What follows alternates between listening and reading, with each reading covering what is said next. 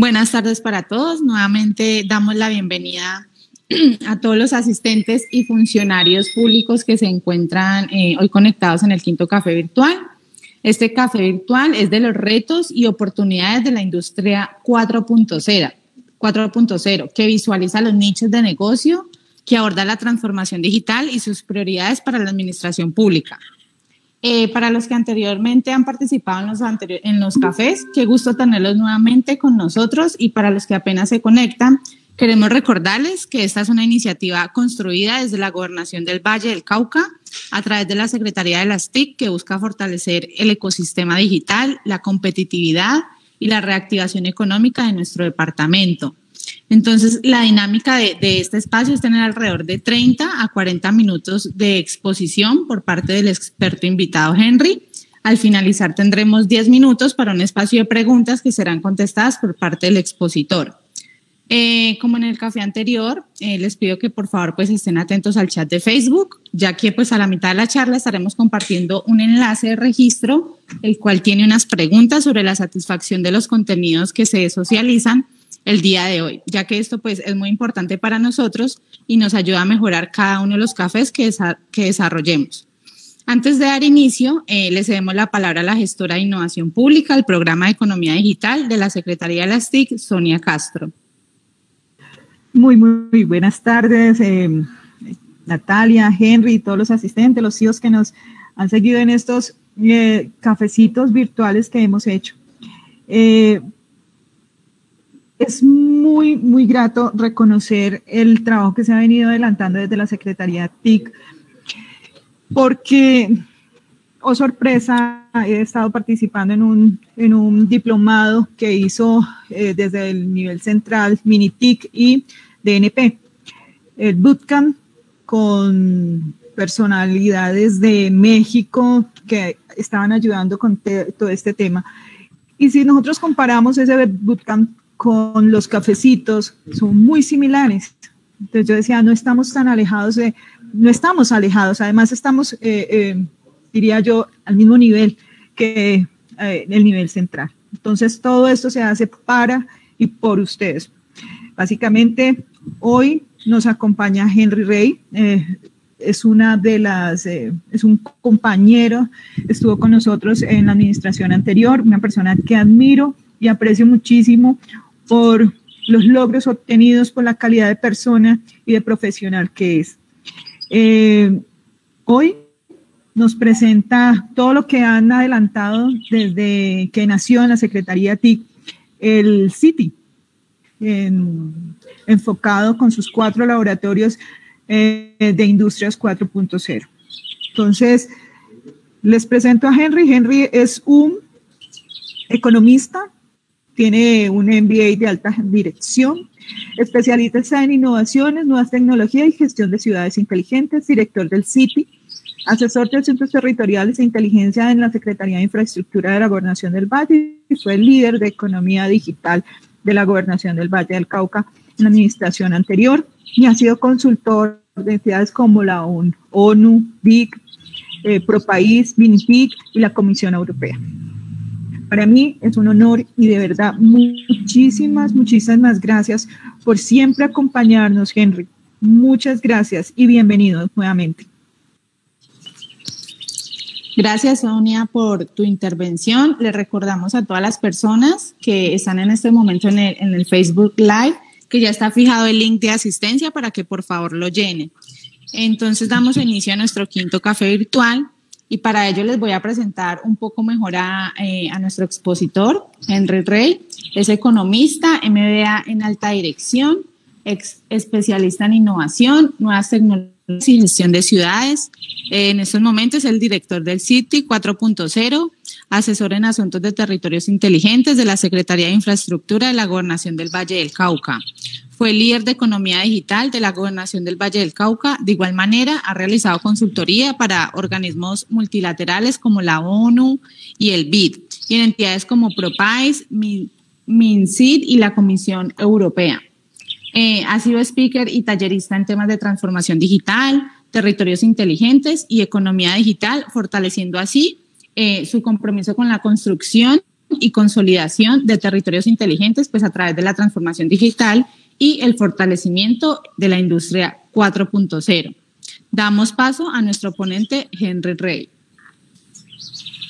Bueno, muchísimas gracias. Un saludo muy especial a todos los compañeros de la Secretaría de las TIC, a la presentadora y moderadora de este evento por esa introducción tan, tan bonita que ha hecho y pues tan, tan llena de, de flores.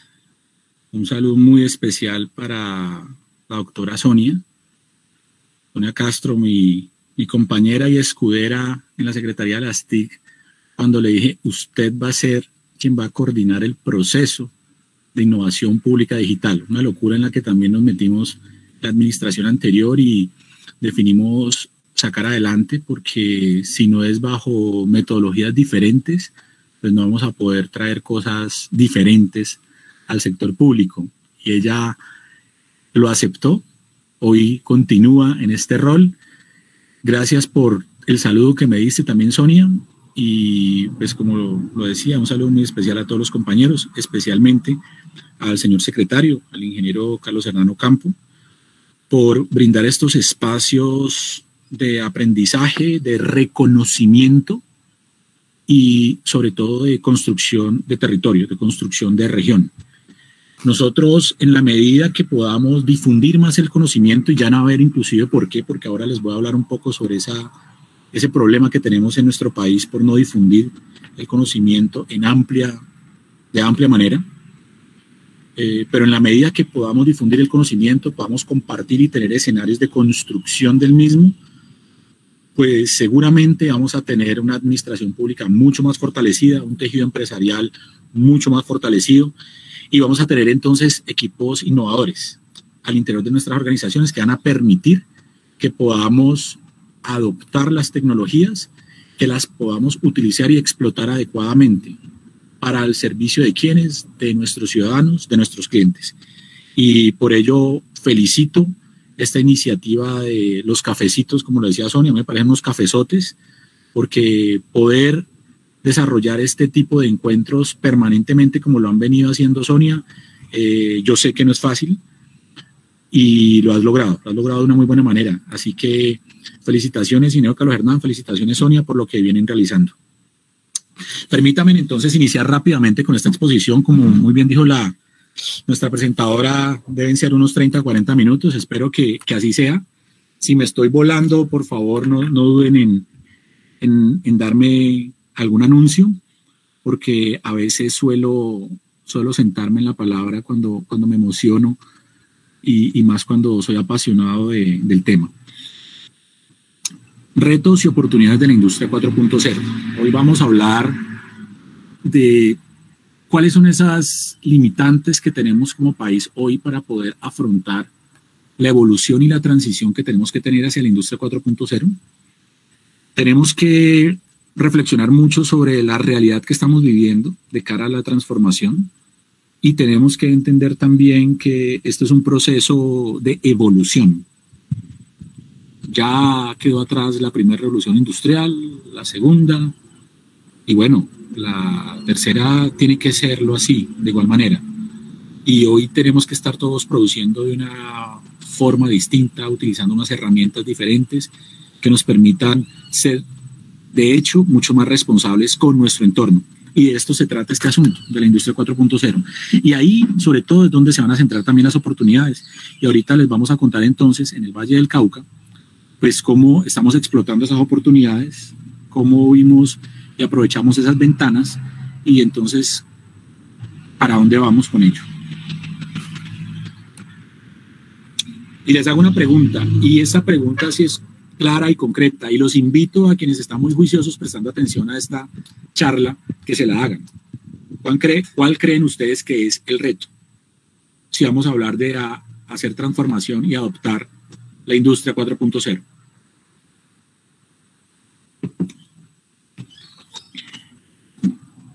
Ese reto es múltiple, es gigantesco y es bastante complejo, porque es un reto que nos obliga a entender, antes que nada, que nosotros estamos viviendo tres grandes cambios que están haciendo que el mundo hoy sea diferente y ojo, que el mundo futuro lo sea muchísimo más. Y peor aún, que pueda estar en peligro. Y el gran reto nuestro es precisamente poder tomar decisiones hoy y actuar de una manera hoy que nosotros podamos garantizar el futuro. El futuro de nuestras empresas, el futuro de nuestras entidades y organizaciones, el futuro de nuestras familias, el futuro de la humanidad, que hoy está en gran riesgo. Pero eso lo podemos asumir si enfrentamos adecuadamente el reto de reconocer que estamos viviendo hoy tres grandes cambios. El cambio climático, el cambio generacional y el cambio tecnológico. El cambio climático, ustedes lo saben, y si han escuchado recientemente al señor presidente, luego de que llegó del COP26, pues todas sus charlas y todas sus intervenciones han estado centradas precisamente en cómo el gobierno debe apalancar y apuntalar los procesos de producción ambientalmente responsable. De la invitación que nos están haciendo desde el gobierno para que precisamente las empresas y las organizaciones pensemos y actuemos ambientalmente responsable. ¿Y todo por qué? Pues sencillo, porque el cambio climático es una realidad. El cambio climático hace algunos años era un cuento chino, que para muchos era un cuento de los, me disculpan la expresión, me disculpan la expresión, pero que para algunos era el cuento de esos mechudos allá que la pasan en la esquina contando estrellitas. Pues resulta que ese no era un cuento de los mechudos, era un cuento real. Que habían unos personajes mechudos, como los podrían llamar despectivamente, que estaban siendo muchísimo más responsables que lo que estaban siendo nuestros padres o nuestros abuelos a la hora de entender el mundo. No los entendimos, no los comprendimos y hoy estamos enfrentando las consecuencias porque tomamos malas decisiones. Estamos a tiempo de tomar buenas decisiones y entender que el problema del cambio climático debe implicar tomar decisiones inmediatas, generen cambios positivos para el futuro de nuestro planeta Tierra. Segundo, el cambio generacional, el cual nos está diciendo, señores, el esquema productivo ha variado y ha cambiado. Señores, la población económicamente activa y en edad de trabajar a partir del 2025 va a ser prácticamente toda perteneciente a las dos últimas generaciones reconocidas. La famosa generación Z o de los centennials y a, la, a los famosos que sí conocemos muchísimo, millennials. Todos, o todas mejor, generaciones que tienen una forma de entender y de comportarse diferente con su ecosistema, con el mundo. Y todavía hoy, la mayoría de las personas estamos en algún puesto de decisión, seguimos tomando decisiones pensadas no para ellos, que son los que están produciendo mayoritariamente hoy y van a producir mayoritariamente a partir del 2026, tomando decisiones para personas que ya están saliendo del esquema productivo del país y es más, del mundo. Ojo, tampoco me vengan a decir que es que nosotros podemos seguir trabajando, que no hablemos de esa manera y que todos somos productivos hasta el día que morimos. Claro que sí, no quiero decir que no, pero yo simplemente les estoy hablando de los esquemas tradicionales de medición, de quiénes son los que realmente están metidos en las empresas, en las entidades, trabajando de acuerdo a lo que nos lo permite la norma. Por supuesto, yo sé que muchos seguiremos trabajando por muchos años y muchos seguiremos produciendo hasta el día que nos, pues que, que mi Dios nos llame a buen recaudo. Pero la realidad es que quienes producen hoy viven en entornos productivos diferentes y bajo un yugo de toma de decisiones diferente al que deberíamos estar nosotros eh, enfrentando. Y ello implica entonces que tenemos que entender y nos tenemos que montar sobre la lógica del reto del cambio generacional. Tercer gran cambio, el cambio tecnológico ese cambio es absolutamente fundamental porque es el que nos reúne hoy. Ese cambio tecnológico que nos dice, venga, estamos viviendo la cuarta revolución industrial. Señores, la cuarta revolución industrial es la que está mediada por las relaciones ciberfísicas que pueden existir entre máquinas y hombre y que está habilitada por algo que la tecnología hoy nos puso sobre la, sobre la mano y es la conectividad de alta velocidad y la capacidad de procesamiento que hoy permiten que tecnologías como la realidad virtual o la inteligencia artificial sean una realidad y no sean simples eh, visualizaciones de películas de ciencia ficción. Y hoy nosotros estamos tomando decisiones apoyados en inteligencia artificial. Y hoy nosotros estamos comprando acciones en un universo que no conocemos ni vamos a poder llegar a tocar en principio, ojo con lo que acabo de decir, en principio, que se llama el metaverso. Y les quiero contar algo aquí rápidamente sobre ello. En el año 2018, cuando creamos el City 4.0, en ese momento no se llamaba así, simplemente se llamaba el CET para la transformación digital y la industria 4.0, hablábamos de llegar a tener un laboratorio de realidad virtual aumentada. Y decíamos, pero sí, ¿para qué? No, quedémonos con Internet de las Cosas, con inteligencia artificial y Big Data, y por supuesto ciberseguridad. Y con eso aseguramos, porque tenemos captura de datos, procesamiento de datos y aseguramiento de los datos. Y eso es lo, lo que hoy más está necesitando. Yo sí, claro, eso es lo que más está necesitando. Pero hacíamos una reflexión y decíamos, pero venga, el futuro está en la realidad virtual, porque el, el universo de la realidad virtual es el que nos va a conectar más adelante. En el 2018 eso lo veíamos como muy extraño, quienes hablábamos y nos reuníamos a, a, a reflexionar sobre la necesidad de empujar el mundo de la realidad virtual, pues aparentemente estábamos un poquito pensando como hace 20 o 30 años los mechudos pensaban en las estrellitas. Y resulta que hoy, luego de hace unos un mes largo, aparece Mark Zuckerberg y plantea Meta y empiezan a aparecer todas las empresas que están invirtiendo millones y millones y millones de dólares en este asunto y revisamos cómo entonces exponencialmente ahora sí se va a dinamizar el mundo de la realidad virtual o se va a dinamizar el metaverso. Pero nos damos cuenta de que entender y tener la capacidad o de, asumir el reto frente a los cambios tecnológicos es absolutamente necesario. En la Secretaría de las TIC de la Gobernación hicimos en el 2018 y asumimos el reto de entender la tecnología y no solamente entonces quedarnos con esos con esas tres en principio laboratorios que queríamos desarrollar y asumir el reto de meternos en tener un laboratorio de realidad virtual que nadie tendría en Colombia. Y les cuento, ese laboratorio nadie lo tiene en Colombia y salas inmersivas como las que tenemos en este momento. Hay una similar que la tiene la Universidad EAN en Bogotá, que es puesta por, por Viro, una marca española, pero que sin embargo, disculpen, que sin embargo no tiene la capacidad tecnológica que tiene la nuestra, que además está soportada en software de código abierto sobre el cual cualquier persona que quiera poder hacer desarrollo lo puede hacer. Cosa distinta a las actuales y a las que existen hoy.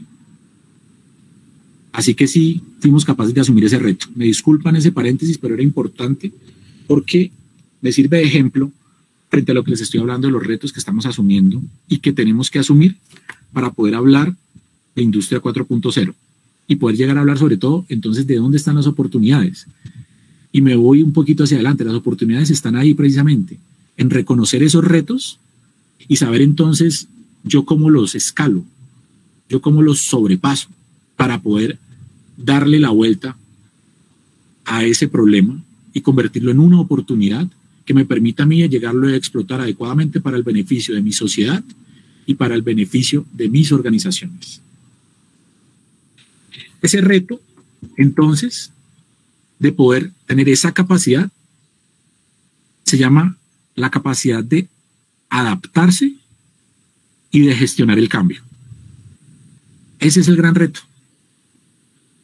El reto de poder asumir los cambios sociales, culturales, económicos, ambientales, educativos, de innovación, etcétera, etcétera, etcétera, está en eso, en tener la capacidad de gestionar el cambio y adaptarnos a las nuevas realidades. A nosotros nos vienen hablando desde ya hace varios años de Industria 4.0. La Industria 4.0 no es algo que haya nacido hace un año ni hace dos años, cuando ya, digámoslo, lo venimos escuchando bastante. Este, este hito histórico en el desarrollo de la humanidad, eh, según los estudios, se, se, pacta que, está, que se viene dando desde hace 12, 14 años. Y nosotros acá apenas lo estamos empezando a aceptar y a identificar. Ahí están las oportunidades. Y el reto, adaptarnos y gestionando el cambio, en adaptarnos y gestionar el cambio. Así que la invitación es esa. Debemos ser seres gestores del cambio. Y básicamente, ¿por qué? Porque miren la problemática que nos embarga a nosotros. Colombia vive una realidad y es que nosotros no estamos en los mejores indicadores.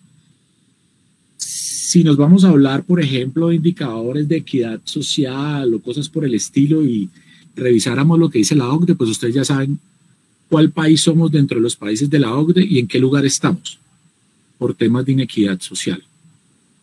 Pero todo eso obedece también a que nosotros no hemos sido capaces de asumir el reto del cambio para poder llegar a ser más productivos y más competitivos. En el marco de una relación de corresponsabilidad que tiene que existir con el desarrollo territorial y con el desarrollo económico empresarial que no es otra cosa que guardar el equilibrio que debe haber entre la sociedad, la economía y el medio ambiente. Si asumimos eso, créanme que vamos a estar muchísimo mejor. Pero como no tenemos la valentía para hacerlo, y básicamente no lo hacemos porque tenemos miedo, pues miren las posiciones en las que estamos. ¿Estamos preparados para sacarle provecho a las TIC? Posición 72 entre 134 países. Nuestra capacidad de adopción de tecnologías emergentes, puesto 67 en 328 países, y a nivel latinoamericano, pues tenemos varios países por delante, varios países hermanos por delante. Ahí nos toca ponernos las pilas también, porque muchas veces miramos por encima del hombro a los vecinos, y los vecinos definitivamente están mejor que, que nosotros. Y cuando profundizamos en los estudios y entendemos por qué no somos capaces de evolucionar y de transformar, nos encontramos que las grandes barreras que tenemos nosotros para poder asumir el cambio, gestionarlo adecuadamente y podernos llegar a transformar, está ligada a procesos culturales y al desconocimiento. La falta de conocimiento nos está matando. El no tener un adecuado modelo de indicadores dentro de nuestras empresas para poder medir las inversiones en términos de recursos de capital, en términos de mejora de procesos en la producción, nos tiene a nosotros absolutamente rezagados. Y por ello entonces los números sociales y las inequidades que hablábamos hace un minuto. Revisan ustedes en esta diapositiva, aquí hablamos de algo que nos presenta la encuesta de la, de la ANDI, pero si lo revisan, el Consejo Privado de Competitividad nos dice lo mismo, el, el DANE nos dice lo mismo. Eh, ojo, la desinformación, la falta de conocimiento, los problemas de, gestión cultural que nosotros tenemos, nuestra, nuestra idiosincrasia nos tiene ubicados en un puesto eh, que no es el que nosotros deberíamos tener. Y ahí empezamos a encontrar retos puntuales sobre los que tenemos que trabajar. La invitación cuál es?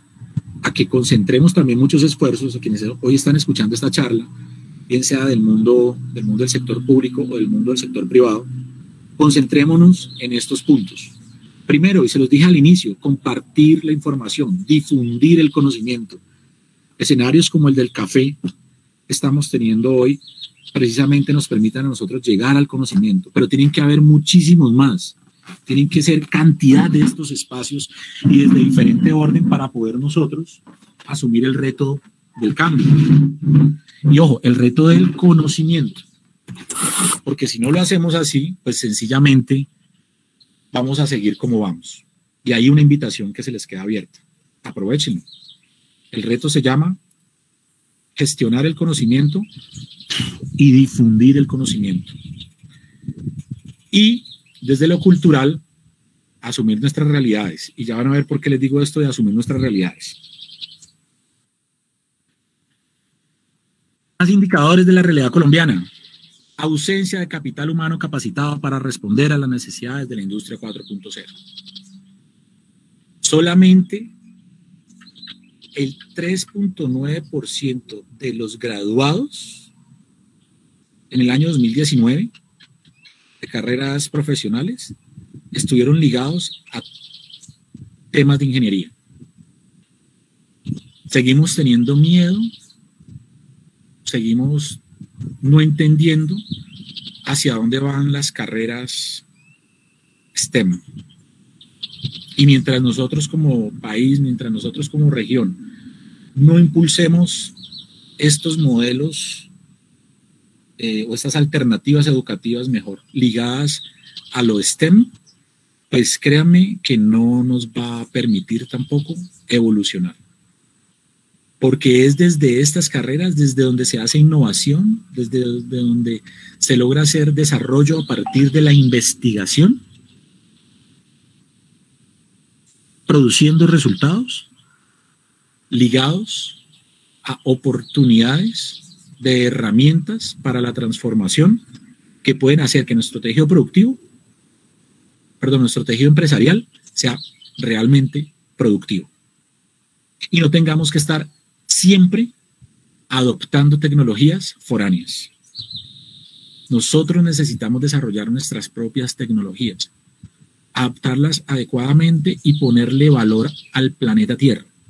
Y que desde acá, desde nuestro país, que desde acá, desde nuestra región, salgan entonces los grandes inventos que tienen que colocarse sobre el sistema productivo. Y les quiero contar algo. Nosotros tenemos una gran brecha entre el ejercicio de lo que se hace en las universidades y el ejercicio de lo que hacemos eh, en las empresas.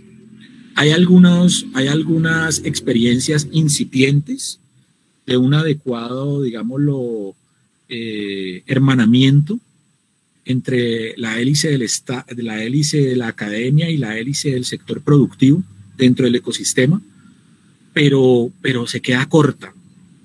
Y Solo hace un minuto antes de, entrar con ustedes a esta charla, estaba precisamente reunido con un equipo de investigación de una universidad de Manizales, con unas personas también del Ministerio de Ciencia y, de una entidad de acá de la ciudad de Cali, una entidad privada que está, que está mediando un proceso de, desarrollo tecnológico y de, generación de, patentes inventivas. Y nos estaban al centro, nos habían llamado para hacer pares y estábamos revisando la tecnología que estaba presentando la universidad, pues el, equipo de investigación.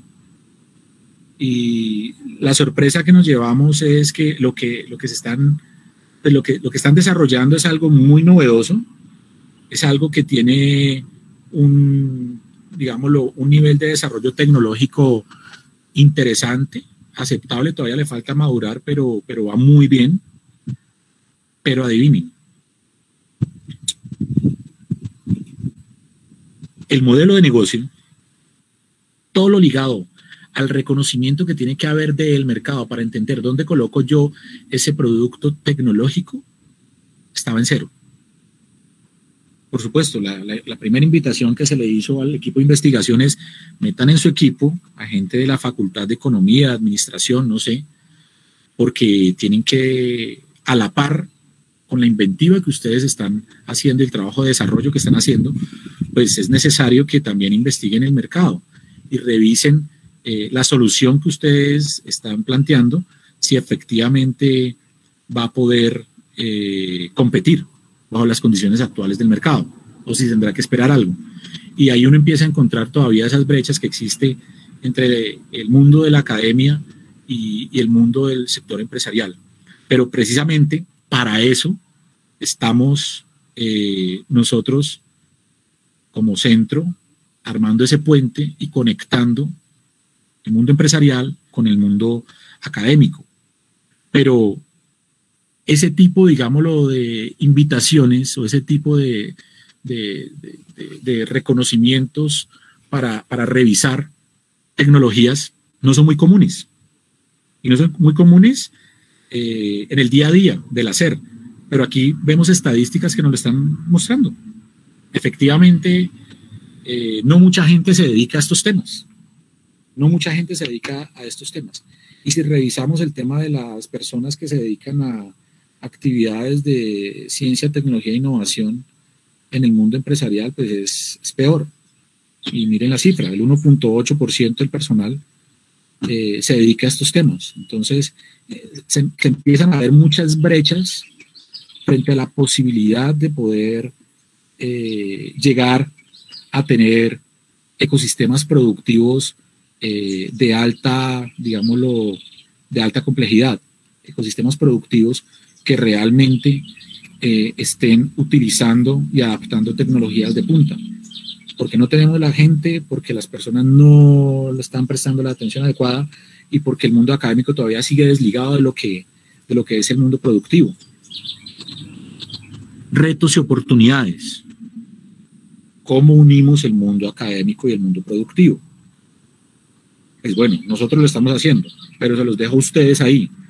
Revisen cómo lo juntamos más y cómo logramos que entonces los trabajos de investigación, de inventiva que están haciendo, sobre todo nuestras universidades, pues obedezcan realmente a, a problemas reales, pero más que reales, que además la solución inventiva sí tenga una posibilidad de llegar a tener futuro en el mercado. Porque si no, pues vamos a seguir investigando para los anaqueles. Y esas son cosas que, hay que, hay que frenar ahí. Pero aquí hay un dato que es bien importante, desafortunadamente es un poco, es un poco viejo, el año 2014 no, no, se ha actualizado, no se ha vuelto a realizar esta, esta encuesta, pero como es el dato oficial es el que tenemos que utilizar. Y tiene mucho que ver también con ese asunto de las bajas condiciones que tenemos nosotros para aceptar la posibilidad de tener un mejor tejido, un mejor tejido productivo. Y es, nosotros nos estamos ubicados en el último puesto entre 22 países que, que sobre los que se desarrolló la encuesta eh, en el 2014 de gerencia y que hemos calificados como que teníamos los peores gerentes en esa muestra de país, de países. Y si recuerdan los datos sobre los que hablábamos arriba, anteriormente, y decíamos nuestra cultura, el desconocimiento, eh, el miedo, de hecho, en algunos documentos del DNP, uno encuentra cómo hablan del, miedo por el desconocimiento, eh, pues claramente lo entendemos, porque definitivamente nuestros gerentes no, no son buenos, y ahí viene un reto y oportunidad también con las escuelas de negocios. ¿Qué está pasando con nuestros gerentes? ¿Cuál es el miedo que tenemos a asumir lo desconocido? Y les quiero contar aquí un ejemplo. Nosotros, nosotros como centro estuvimos trabajando con una, con una organización muy grande, muy grande del Valle del Cauca del sector agroindustrial. Y cuando llegamos al punto de tomar la decisión de inversión que tenía que tener esta organización, el, gerente de la misma, el gerente general de ella, no fue capaz de tomar la decisión de inversión. Y la decisión de inversión no fue capaz de tomarla básicamente por desconocimiento. Tal cual lo que dicen todos los estudios y todos los datos que les acabo de presentar hace un rato. Y adivinen por qué. Porque cuando hablamos de desarrollo científico y tecnológico, y vamos a hablar entonces, por ejemplo, de modelos avanzados de analítica y vamos a hablar de prospectiva o, de forecasting de datos, estamos hablando de, modelos, eh, de algoritmos que son los que me van a mí a facilitar la toma de decisiones inteligentes. Y cuando le decís a un gerente que tiene que pagar una X suma por un algoritmo, pues lo piensa. Le da miedo y el desconocimiento lo lleva a tomar la decisión de no invertir. Y por ello es que estamos calificados así. O sea que esa calificación del 2014, yo creería que si hoy la, la asumimos y la revisamos, va a estar muy parecida. Porque la realidad es que hoy la alta gerencia en nuestro país no es capaz de tomar decisiones, comillas, arriesgadas, y digo comillas arriesgadas, y cuando hablo de riesgo me refiero a que desconocen qué es lo que se va a utilizar para que les pueda servir como herramientas para tomar decisiones inteligentes. Y en ese sentido poder mejorar al final sus números y sus indicadores. Pero esas son cosas que pasan hoy acá. Uno cree que, que es mentira, pero no, son realidades. Colombia además tiene un gran reto, un reto en el que el gobierno nacional ha venido trabajando. Eso es algo que hay que reconocerlo y en el que todos además, también los operadores eh, están comprometidos. El reto de la velocidad de Internet. Si nosotros no mejoramos nuestras velocidades, si no mejoramos nuestros puntos de conectividad y, tenemos una mayor cobertura de Internet en nuestra región y en nuestro país, pues sencillamente no vamos a tener la posibilidad de acercarnos a ser un, un país eh, realmente competitivo. Así que es algo que está ahí, digámoslo, eh, en mora de que, de que le metamos un, acelerador muchísimo más, más fuerte para poder hacer que las tecnologías emergentes tengan un mejor futuro. Porque la realidad es que si no tenemos buena conectividad, eh, pues no vamos a poder llegar a donde tenemos que llegar con la tecnología que tenemos que llegar. Y eso es algo que definitivamente es absolutamente indispensable. Pero, retomando lo inicial, y recuerden el mayor problema que identificábamos y decíamos que la desinformación y sobre todo el problema cultural, nuestra idiosincrasia, era un limitante para que nosotros pudiéramos asumir la transformación, para que pudiéramos asumir el uso de tecnologías emergentes, para que pudiéramos asumir al final el poder llegar a ser mucho más productivos y mucho más competitivos, pues se contrasta con esto, que son cosas, me disculpan, pero son las, las cosas que pasan en el denominado país del Sagrado Corazón de Jesús, que ya no lo es por temas constitucionales, pero que todos folclóricamente hoy seguimos reconociendo. Y es que en este país pasan cosas que son muy chistosas. Pero bueno, eh, como esta. Esta encuesta que ven ustedes ahí, o mejor esta pregunta que ven ustedes ahí, quiero que el mundo cambie significativamente y se vuelva más sostenible y equitativo, en lugar de volver a ser como era antes del COVID-19. Fue una pregunta que se hizo solamente, pues se hizo el año pasado, se hizo en noviembre del año pasado a través de, Ipsos en una encuesta que se hizo para el Foro Económico Mundial. Y oh sorpresa, adivinen, ¿quién ganó? ¿Quién dijo que, mejor dicho, se iba a comprometer a no ser igual a como lo era antes del COVID-19? Como siempre, los primeros lugares, Colombia, comprometidísimo. Nosotros, las personas del común, de la calle, trabajadores, estudiantes, padres de familia, todos, a cualquiera de los que nos hayan podido encuestar en si, si, si tuvimos esa oportunidad.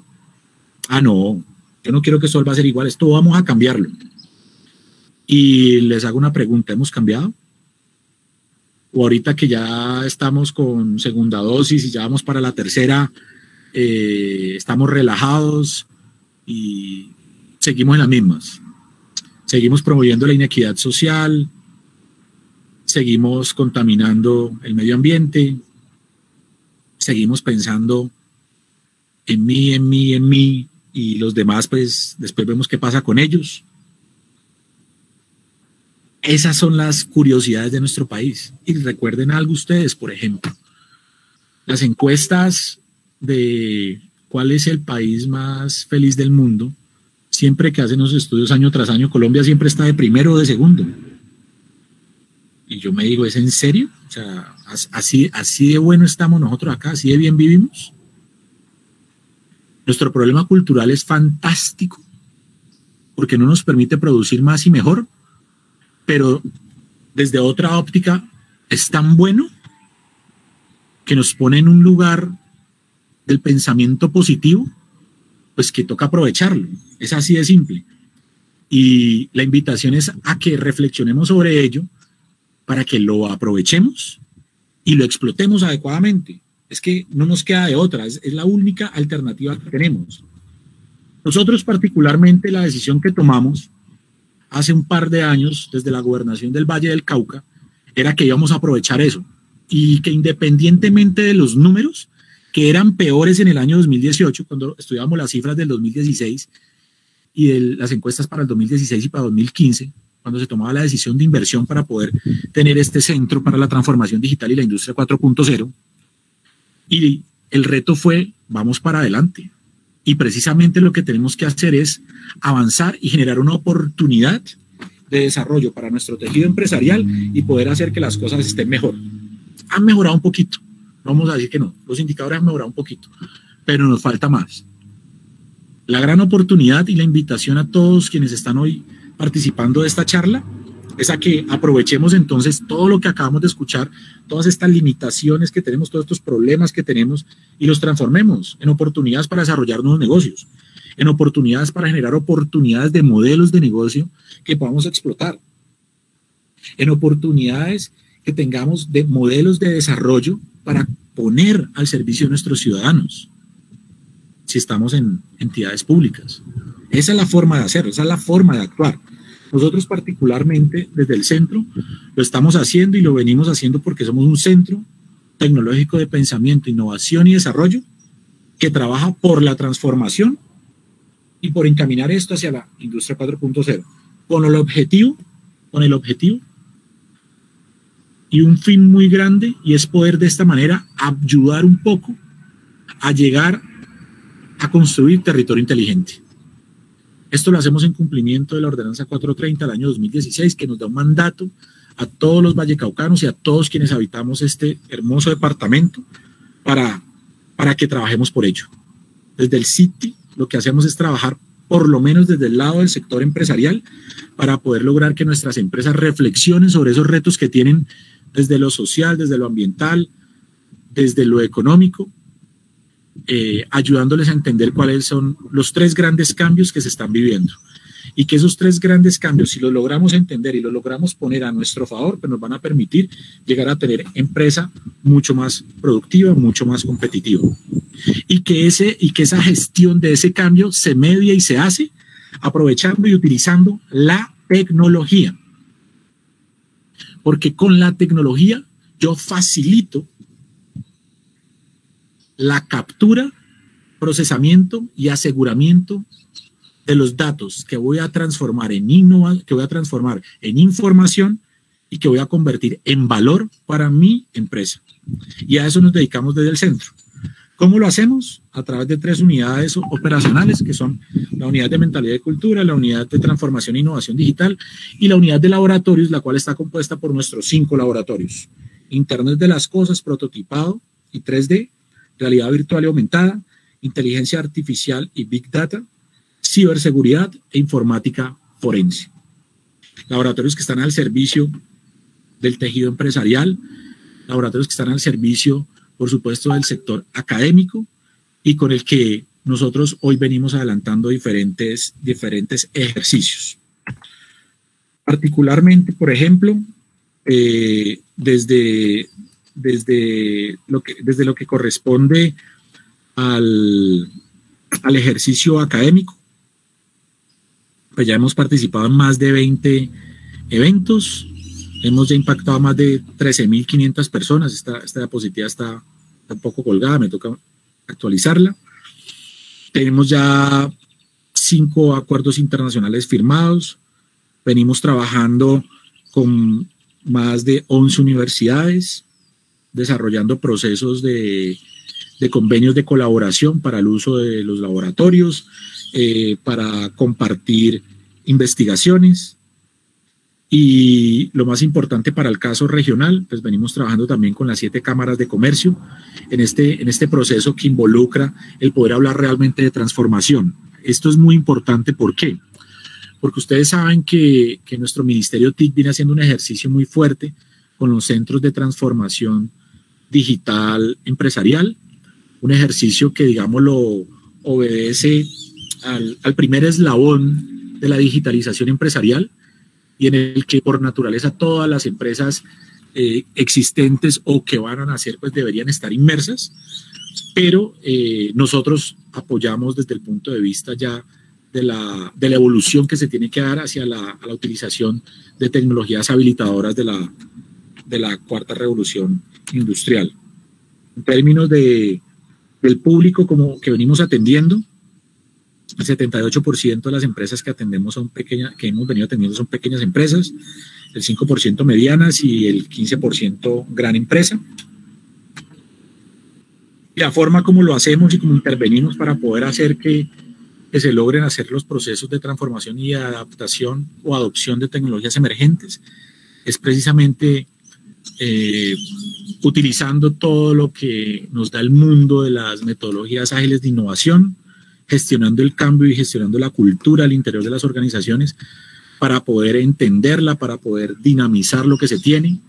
Y a partir de algo que muchos de ustedes conocen y han, y han, y han, en algún momento trabajado, lo que se denomina la arquitectura empresarial, eh, poder unir o poder llevar a un entendimiento la estrategia corporativa de las organizaciones junto al modelo de marco de arquitectura empresarial, pero basado sobre la lógica del BPM para poder a través de, del entendimiento y del modelado de procesos poder llegar ahí sí a decir eh, cómo le damos un mejor uso a la tecnología existente en la empresa o cuál es la tecnología que deberíamos estar utilizando en la empresa para poder avanzar, avanzar rápidamente en, el, en, el, en la adaptación eh, y llegar a tener entonces empresas de la industria 4.0 o empresas inteligentes, que son absolutamente necesarias para qué?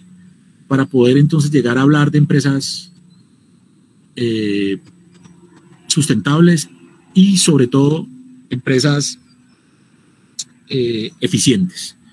Cuando hablamos de la eficiencia dentro de las empresas, hablamos de que nuestras empresas le están apuntando un poquito a ese tema de, territorio y ciudad inteligente. Entonces, sobre ese movemos nuestro foco de acción y este modelo operativo que ven ustedes al frente es el que nos permite a nosotros poder eh, llegar con, al final con tecnología que nos permite lograr el, el procesamiento y el aseguramiento adecuado de los datos para poder para poder tener empresas mucho más, más inteligentes, más organizadas. Los retos y las oportunidades que están clarísimos a la, a la mano de todos se ligan sobre todo, sobre todo a algo que hoy estamos haciendo desde la práctica, y es que los ecosistemas, o mejor, nuestro ecosistema de, innovación y nuestro ecosistema eh, empresarial eh, pues obedece a una serie de interrelaciones y unas dinámicas que hoy son muy complejas de entender, en las que muchas, muchas entidades trabajan desde gobierno, eh, academia hasta el, sector, el tercer sector y la empresa privada, pero en el que hoy aparece un jugador sobre la dinamización de este ecosistema, el cual es eh, la tecnología, y el que nos lleva a, existir también, y es cómo nosotros vamos a hacer para poder mediar las relaciones lógicas que se dan a partir de, del mundo del algoritmo. Hoy la, la, inteligencia artificial cada día va a ingresar más en nuestros procesos de desarrollo social, ambiental y económico, y en la medida que ella vaya tomando dominio, eh, pues vamos a tener que saber cómo la regulamos, vamos a tener que saber cómo la intervenimos y tenemos que algunos centrarnos en ese proceso de poder entender el algoritmo en el marco del, del proceso de mediación que, que él tiene dentro del ecosistema de innovación. Eso lo hacemos de, pues lo estamos intentando hacer desde el City 4.0 y, y, nos lleva también una invitación y un gran reto para todos los que estén escuchándonos hoy. Ojalá haya muchos abogados, muchos politólogos, muchos sociólogos escuchándonos hoy y, y entiendan que este, este reto pertenece al denominado dilema ético de la inteligencia artificial y sobre el que también tenemos que trabajar todos. Pero mientras nos concentramos en eso y trabajamos ahí, rápidamente, eh, desde lo práctico, nosotros trabajamos con las empresas eh, hablando de o llevando mejor el mensaje de cómo podemos rápidamente impactar con tecnología para poder llegar a tener cambios sustanciales, eh, cambios sustanciales que nos permitan a nosotros poder ser más inteligentes. Y en ese sentido, esos cambios sustanciales se pueden medir a través de proceso, de producto o de modelo de negocio. Cuando hablamos de, de, de, gestionarlos a través de proceso, pues estamos hablando precisamente de cómo yo incorporo en los diferentes procesos, precisamente con BPM, el uso adecuado de la tecnología para poder optimizar, optimizar los procesos productivos a partir de una estrategia además consciente del gobierno de los datos para poder eh, tomar decisiones inteligentes. para la muestra, pues hablamos de poder entonces utilizar eh, metodologías ágiles de innovación, eh, utilizar la tecnología aplicada o la inteligencia artificial aplicada como en el caso de los chatbots o cosa por el estilo. En el caso del producto, y aquí no me voy a centrar mucho, algo similar a lo que les contaba hace un momento cuando les decía, estábamos ahorita reunidos con, la con una universidad de Manizales hablando de, una tecnología, de una inventiva que están sacando. Eh, pues bueno, ahí también acompañamos a las empresas en estos procesos y ustedes saben que cuando hablamos de producto, pues entonces hablemos de qué, de qué se está convirtiendo en, en, nuevas, en nuevos productos eh, innovadores y sobre todo disruptivos que pueden generar a la, a la final eh, mejores formas de relacionamiento con los clientes, mejores formas de relacionamiento con los ciudadanos, para poder que todos vivamos más felices y tengamos, ojo con este detalle, un mejor bienestar, porque es lo que logramos cuando, que lo que tenemos que lograr, perdón, cuando estamos introduciendo nuevos, nuevos productos. En el caso de los modelos de negocio, cuando logramos entender cómo toca cambiar eh, un modelo de negocio tradicional para escalarlo y, evolucionar y, pasar.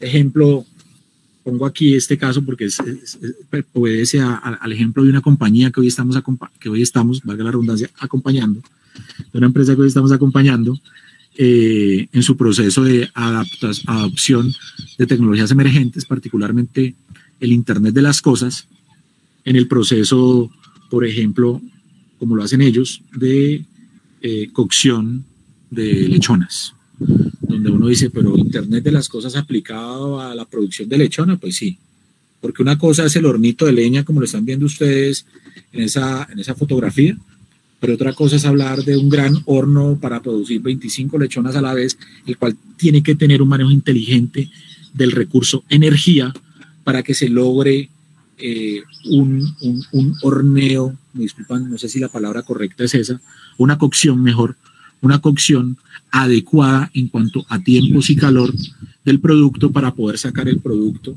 como, como ellos lo están, lo están necesitando, ya que en el marco del, del desarrollo del nuevo modelo de negocio, pues están logrando sacar un producto que se puede colocar en un recipiente que no necesita refrigeración y que puede estar conservado hasta por un año.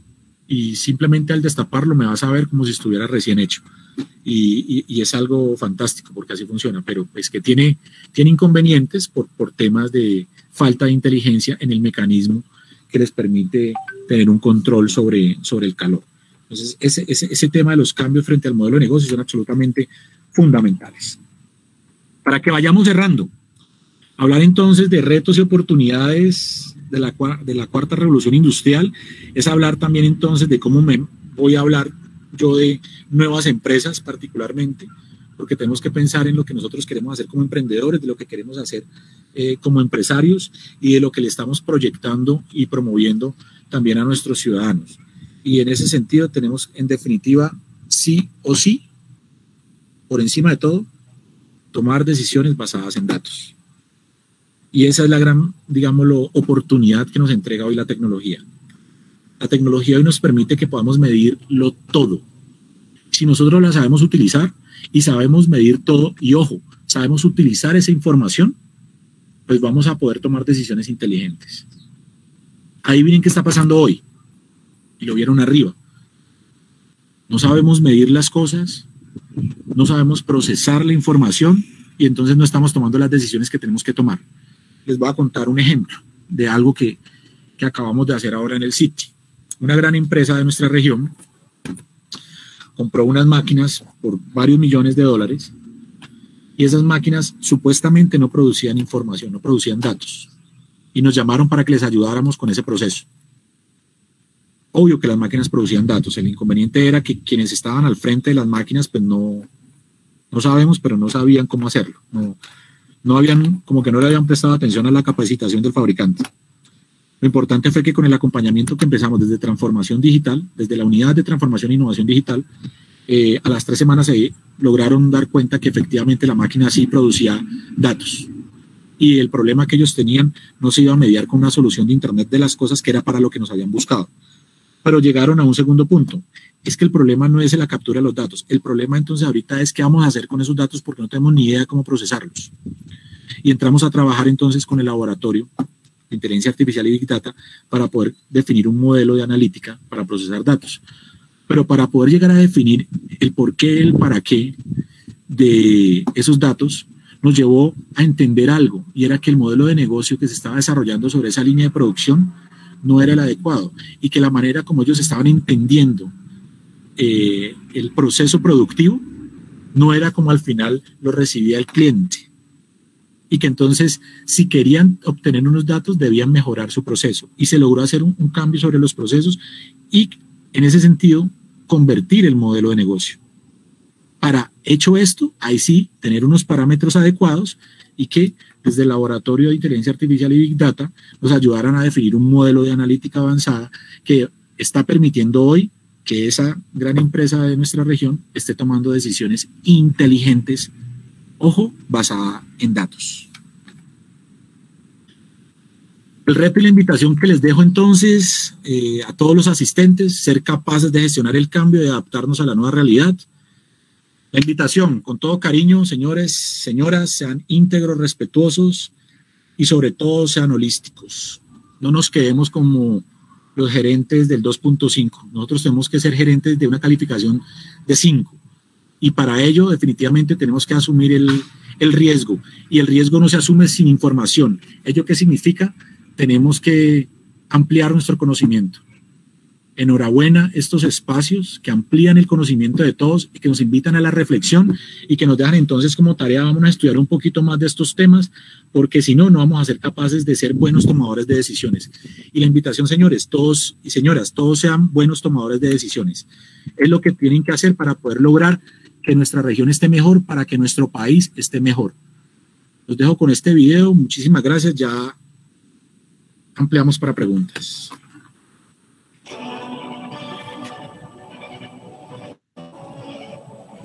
In the Intelligent World 2030, digital government adapts to people's livelihoods. A dynamic and multidimensional labor force, blending human insight with robotics, AI, and more, becomes a key factor in production. People's focus shifts beyond material wealth, and digital means achieve digital equity and fairness as well as taking control of the metabolism, the very health of the earth.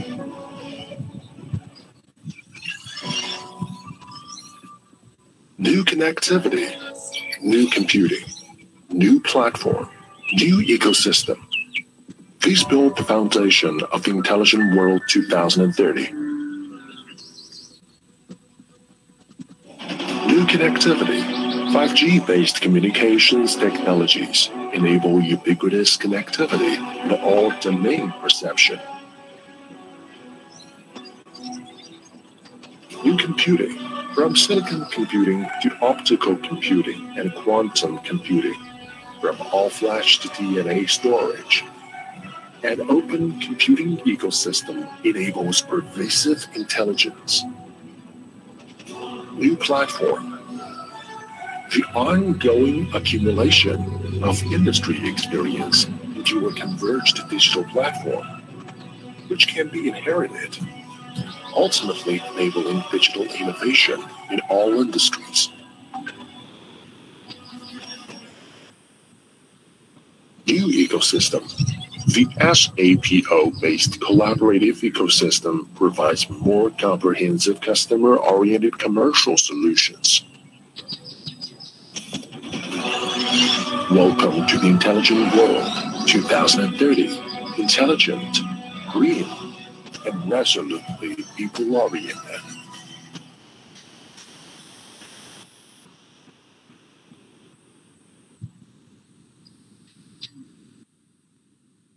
Muchísimas gracias, muy amables.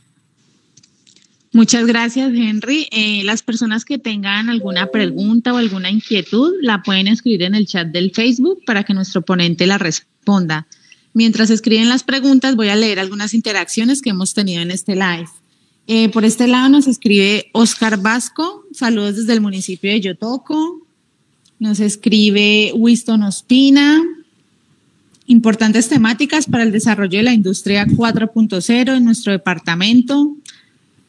Nos escribe Luz Marina Mulato, hola, buenas tardes, presente.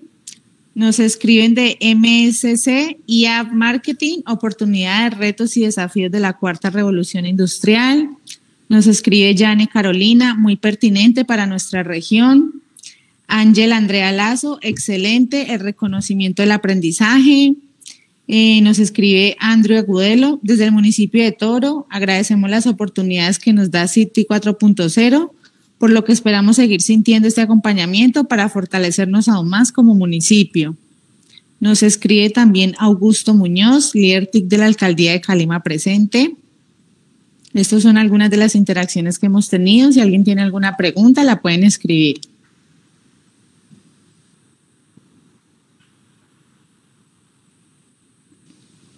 Por otro lado, los que están conectados, recuerden la asistencia que eh, la dejamos fijada para que llenen el formulario.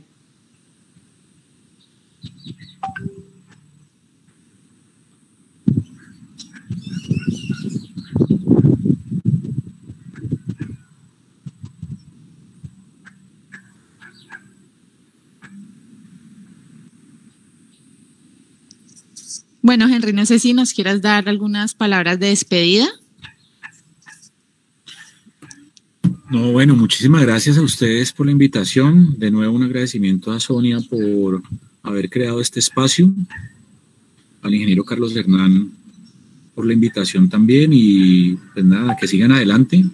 Eh, como los dije al inicio y se los dije al final, espacios de reflexión y de generación de conocimiento son los que más necesitamos para poder eh, derribar esos indicadores que tenemos hoy en el país. Desafortunadamente, el, desconocimiento nos está matando y nuestra parsimonia derivada de esa, esa educación tan parroquial que recibimos, pues más, porque siempre tenemos la respuesta políticamente correcta, pero a la hora de actuar no lo estamos haciendo como lo deberíamos estar haciendo y por eso es que no estamos tan bien rankeados a nivel mundial y por eso es que nuestro tejido productivo no es tan productivo como debería ser. Así que, que pues nada, que ojalá muchas más personas como ustedes se, se comprometan a, esto. Eh, a los asistentes, gracias por el compromiso, por participar, porque eso da, eso da fe de la intención que sí tienen ustedes de ser diferentes, de ser holísticos, como lo decía yo hace un momento, y sigan adelante en ese sentido, eh, preocupándose por ustedes, preocupándose por los demás y por respetando ese equilibrio que tiene que existir en nuestro territorio entre medio ambiente, sociedad y economía para poder hacer que nuestra región sea muchísimo más próspera y, sea mucho más inteligente. Muchísimas gracias y pues nada, aquí como siempre a la orden, estaremos siempre desde el City 4.0. No tuvimos eh, ninguna ninguna pregunta, así que gracias Henry eh, y a todos los participantes, muchas gracias por asistir al quinto café virtual para amantes de la tecnología. Muchas gracias. Hasta luego, que estén muy bien, muchas gracias. Chao. Chao.